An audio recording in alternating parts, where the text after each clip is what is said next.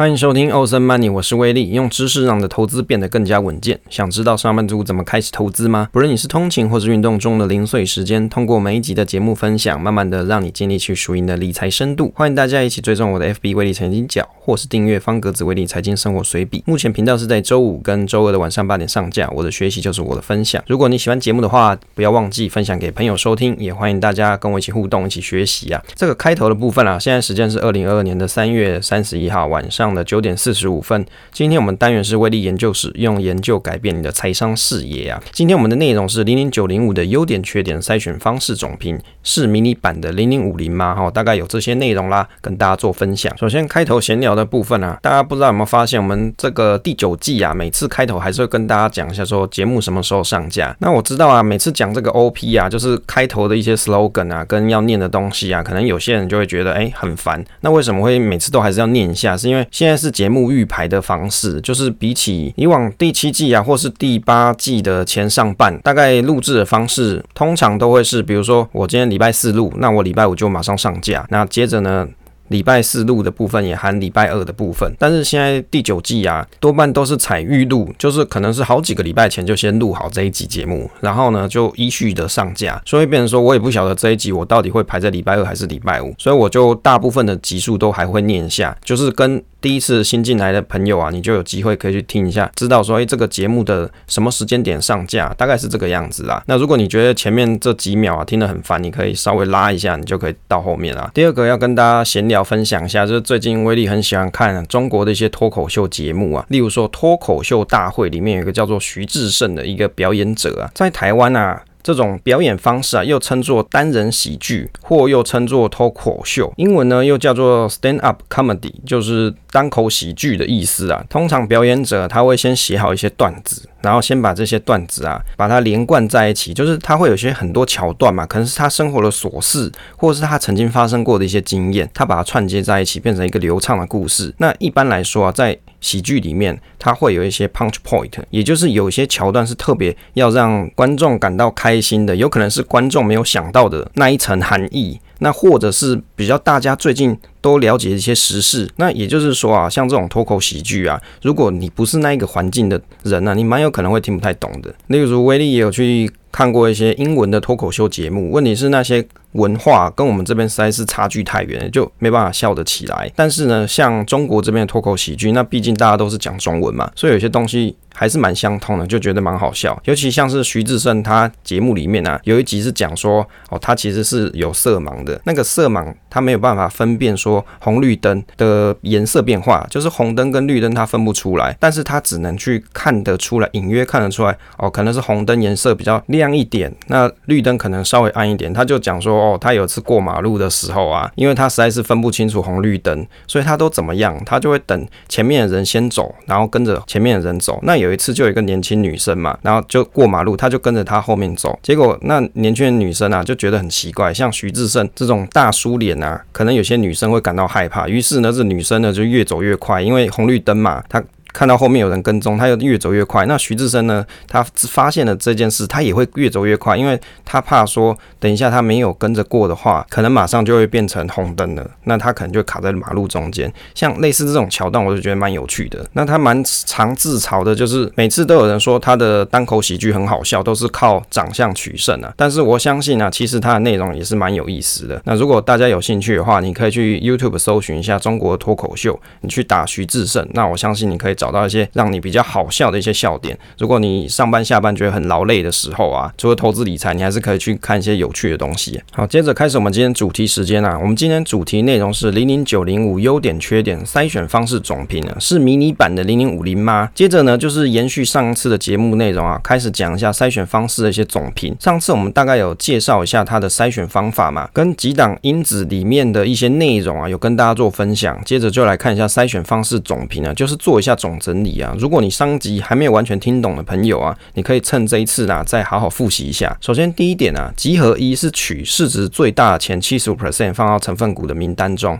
但是会照多重因子权重系数加权计算各股票的占比。那集合二呢，就是不在集合一里面的股票，就透过因子分数最高的来取前二十五 percent 的选手来排序，也就是使用多重因子权重系数加权去计算各股票的占比。从上面的筛选的方式，你就可以知道说，设计者啊，主要还是希望从市值大的公司开始挑选，剩下的用多因子分数筛选出的公司再来排进来。但是大家的比重还是要。用多因子分数来决定占比，如此选出来公司啊，它就会呈现一种特性：市值大的公司容易被选入，但是市值大的公司又会因为因子的分数的差异，导致每个股票的权重出现不一样。还是可以利用因子的分数来让整个组合呈现多因子分数的效果，也就是多因子分数的筛选精神，它还是保留了。第五个啊，剩下公司虽然市值比较小，没有在集合一的优先发车名单出发啊，有没有？就不在第一个名单嘛，但是还是会透过因子分数去。筛选出好的选手放在第二班列车当中，如此市值小但是体质优良的公司还是可以被选到。从这一点你就可以看出啊，零零九零五它跟零零五零或者是零零六二零八它有一些差异点。零零五零啊，就单纯市值占比前五十大的公司就选入成分股嘛。那有些公司虽然市值现在还很小啊，但是它体质状况可能是不错的哦。那未来如果说公司的营收增加，或是市场接受度很好，市值就有可能增加嘛。像现在前面排名五十名的这。些大公司，它曾经也是小公司啊，所以像这样子的小公司的成长动能啊，也有机会被指数筛选到成分股当中，参与小公司的成长。但是因为公司设计的关系啊，有可能小公司它去配到的权重没有到很高啦，但是还有机会被投资到，总比没有好。所以啊，你就会思考到一件事：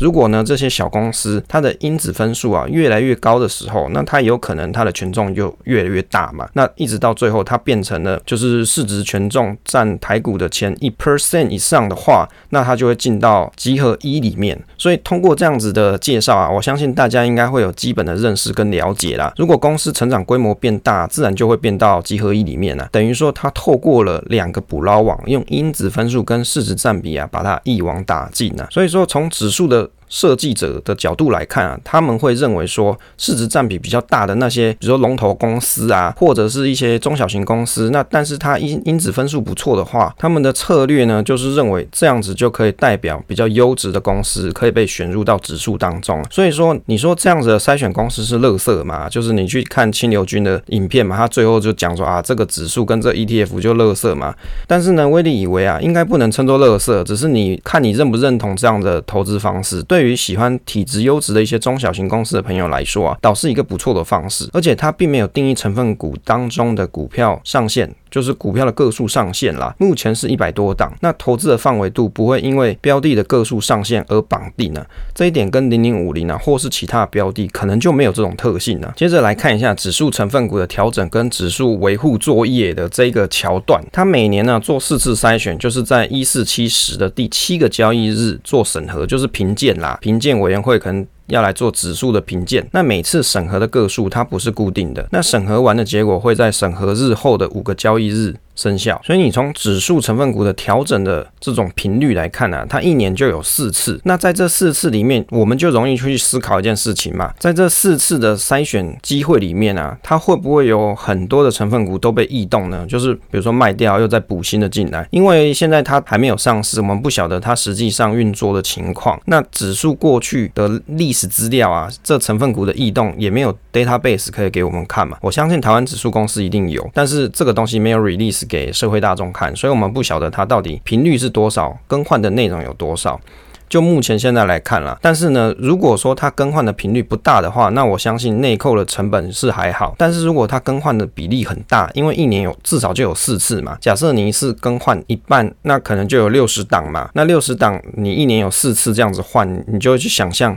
一下，它内扣成本就会比较高一点。当然啦，因为这种因子加权分数的计算，它有没有这么变动这么快呢？就目前是看不出结果，可能要到它上市之后才知道。但是我们可以理解，前面头部的市值占比大于一 percent 的这些公司啊，我相信这个比重范围应该不会差异太大了。就是前面的头部公司啊，变动应该是不会太大。就像零零五零一样，前面五十大公司这个异动的频率不会太高。但是后面呢，这些中小型公司啊，它的异动是不是就会很大？这就是值得观察的地方啦。接着我们来看一下跟台湾五十的比较，其实很多 YouTube 跟那个布洛克啊，他们其实都有比较过啦。零零九零五啊，前十大成分股目前有哪些呢？目前已知的有台积电、联发科、鸿海、富邦金、国泰金。中华电、台塑化、南亚联电、台塑，大概是有这些。那其中金控就有两个嘛，就是富邦金、国泰金。那市值占比比较大，台积电啊、联发科这些也都是有。其中台积电的指数权重大概是三十二点三 percent，这一点是比较奇怪一点呐、啊。因为就前面我们所论述的，它一档个股它的上限是三十 percent，所以我在想说，它这三十二点三等上市之后，它是不是还会再做调整？可以观察看看。那如果我们跟零零五零啊，前十大成分股看月报。就知道了，它在前十大的公司里面啊，就有八档是一模一样的。也就是说，在零零九零五里面啊，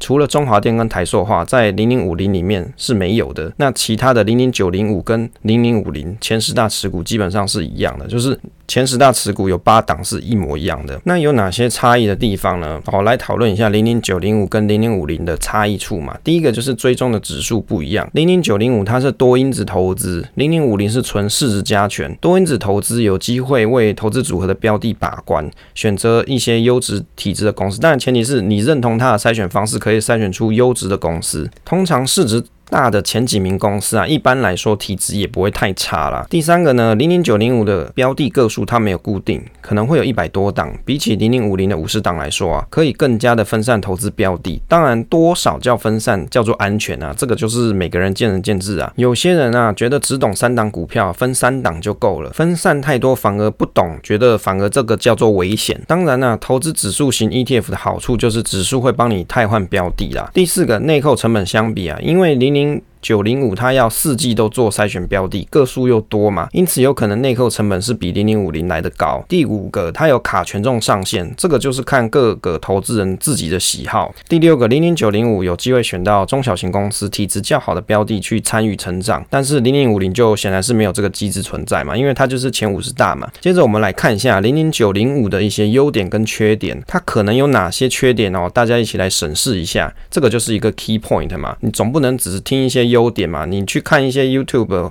那他们是业配啊，那他只讲优点嘛，缺点可能就避重就轻啊，或是没有讲这么深入一点呢、啊。它可能有哪些缺点呢？第一个就是每年四次成分股的审核，以一四七以及十月第七个交易日为核准基准日，审核资料截至到前年的十二月，当年三月、六月、九月最后一个交易日。那每次定期审核的成分股的数目不是固定的，对于喜欢。固定个数的投资人来说，可能是比较难以掌握成分股的变化。有些朋友他很有意思，他就会去看说，哦，例如说套了这个指数的筛选公司有哪些成分股，他会被选入进去。那会不会是有一些他比较喜欢的这种公司被选进去？那他可能还希望说这个指数呢，它的成分股的个数是固定的。那这一档你就比较难掌握，因为它是非固定个数嘛。第二个，每季调整换股的频率似乎比较高一点，相对的这个手续费应该也高。由于不清楚它。换股的内容有多少？但是因为成分股的股股数啊不是固定的，有可能筛选的标的。档数是比较多的。第三个跟大盘的波动是看起来比较相近啊，这是参考台湾指数公司的回测结果，抗跌的能力啊，可能不如追求高股息的几档 ETF 比较好。台湾指数回测数据显示是如此啊。关于这个高股息啊，它抗跌能力比较好啊。你去看 PTT 啊，有很多人跟你讲，大盘跌的时候，高股息可能也是跌的很多的啊，没有比较抗跌啊。这个我觉得哈，每个人你自己把这个 K 线图打开来看一下。那如果可以的话，你可以去看 Money DJ 有回测还原。股价就是把股息把它算回去的这种回撤结果更好。那你可以去看一下它到底有没有抗跌。那我相信啊，如果你最近有去观察，例如说像是零零五六或是零零八七八，在这一次的乌俄战争里面啊，你去观察一下它到底有没有抗跌的情况存在啊。不要用预测的，用观察的。好，你要开后照镜，那你就开好开满嘛，把后照镜看好看满。第四个，台湾人啊爱领股息，主打智慧型存股 ETF。不过公开说明书指数的设计目标是强调通过多因子筛选标的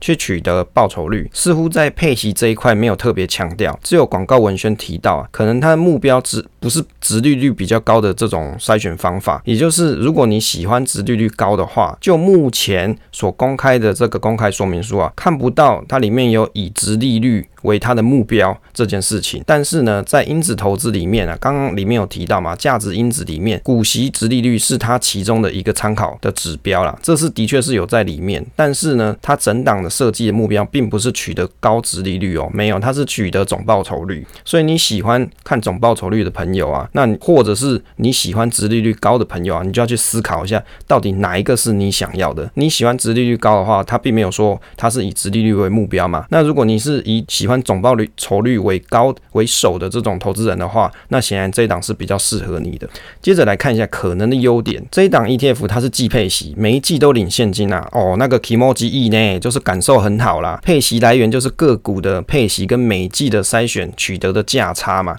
那配息一般来说是从哪里来？当然是从这档指数的成分股里面，它因为有汰换嘛，那它就会有价差，那以及这些成分股它会发股息，所以这些东西呢就会累积起来变成这一档。ETF 它可以每季发给你的现金，配息的来源就是这样啊。这边呢来做一下补充啊，这边补充一下 ETF 收益分配书的通知书，里面通常会写一些内容，比如说像是五四 C 境内股利所得，还有什么七十六 W 财产交易国内所得，还有收益平准金所得哦。因为我拿的这份是零零八七八，它的所得税的类别格式代号就有这三项。那有些朋友很有意思，他就会讲说啊，啊我领的股利啊，应该是什么？是五四 C 境内股利所得这一项才对呀，不是讲说整个基金所发给你的这个股息啊。他意思是指说，ETF 收益分配通知书里面讲是指 ETF 的收益分配，并不是讲 ETF 的股息啊。这个到底差异在哪里？这边呢，就威力的理解来说啊，ETF 的收益分配书里面就会有跟你讲说，它是透过比如说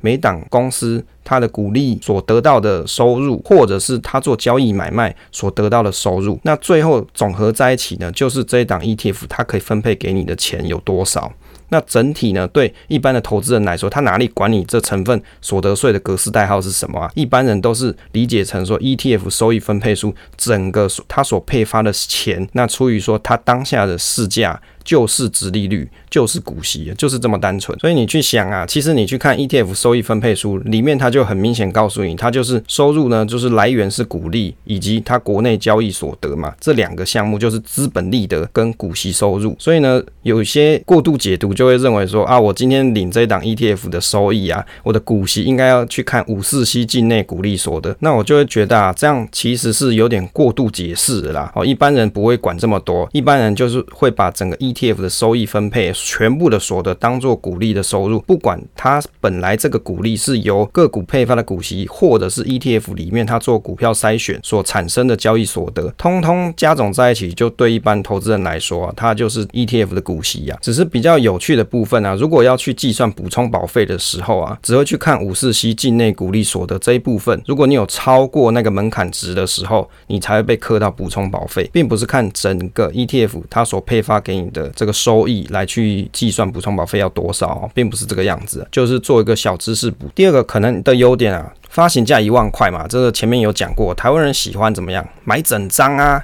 不喜欢买零股阿杂的那种感觉，其实阿杂是什么我不知道，我每次都听同事讲，我就很阿杂，就就北宋的那种感觉，kimoji 不好了。第三个就是经营管理费较零零五零来的低，如果说规模五十亿以上啊，经理费零点三啊，保管费就是零点零三五 percent 啊，所以加总在一起好像是比较低，但是重点是在于说它的换股的成本会不会比较高？如果比较高的话，整个加起来是比较比较贵一点啦。第四个看起来跟零零五零的组合内啊是有一些相似的，很像低价版的。零零五零，不过呢，我觉得你只是看到前面头部的那几间公司，可是你没有看到它后面有一些中小型公司啊。你看有很多 YouTube 或是其他的投资理财创作者，他就没有讲到这个内容啊，所以就会直接把它 equal 等于低价版零零五零，显然不是这个样子嘛。第五个是目前文宣上公开的组合是一百二十档，可能可以满足部分投资人分散投资的想法，就是有些人他会觉觉得我应该要更分散一点，那档数可能比零零五零更多一点是更好。最后来跟大家分享一下这档 ETF 到底适合什么人买。第一个就是你喜欢多因子投资方式的投资人，你认为，比如说我单就看市值加权以外，我还希望有多因子的这种方式帮我去筛选一些更优质的公司标的，不是单纯只是追求市值加权的人，那就很适合你。因为有些人他会去思考一件事，市值大就代表说它是品质 quality 公司的绩效啊，是一定就是好吗？那可能有的人会打上问号。那你就可以透过这样子多因子投资的方式啊，帮你做一层把关的方法。第二个就是小资族啊，他喜欢挂牌价低，又想要参与市场，因为挂牌价低啊，有可能流通性比较好，所以你希望流通性比较好，或者是挂牌价比较低的人，那就蛮适合你。当然，真正的流通性要等这一档 ETF 上市之后再去观察。但是就逻辑来说，因为它的挂牌价低，蛮有可能啊，有很多人会去购买。第三个喜欢分上标的啊，到百档，就是可以分散它的风险，希望有权重上限的投资人，那这个就蛮适合你。当然啦、权重上限这种东西啊，就是见仁见智，有些人就很不喜欢，就觉得说啊，为什么我要去卡一个上限？啊，台积电就比较大，它就是绩效比较好嘛，所以我不需要卡一个上限啊，这样子我整个指数这个 ETF 它的报酬就会输给其他的 ETF 嘛。有的人他的想法是这样，那有些人不是啊，他会觉得说我为什么要一家独大？那如果台积电今天落赛，比如说 dead money 嘛，哦，大家不是都在戏称台积电 dead money 嘛？你去年投资可能赚不了多少那种人，他可能就会想说啊，我不要权重这么大嘛，不然如果他落赛，那我这档指数啊，这档投资是不是就很落赛？那那另一个看法就会讲说，如果这档标的啊，它权重很大，但是它的绩效不是很好，